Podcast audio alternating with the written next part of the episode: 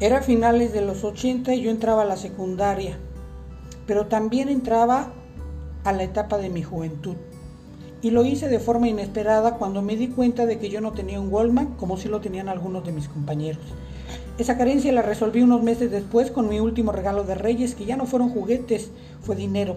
Al siguiente día corrí a comprarme mi nuevo aparato.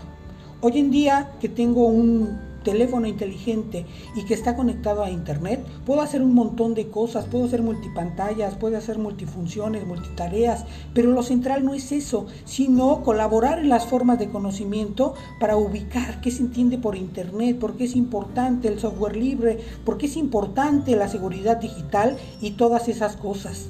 Estaré compartiendo contenidos para ubicar muchos de los retos, pero también muchas de las formas lúdicas de hoy.